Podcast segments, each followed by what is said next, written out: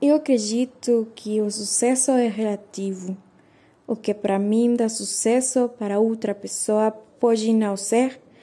Eu coloquei minha felicidade em primeiro lugar, para fazer as coisas pelas quais sou apaixonada.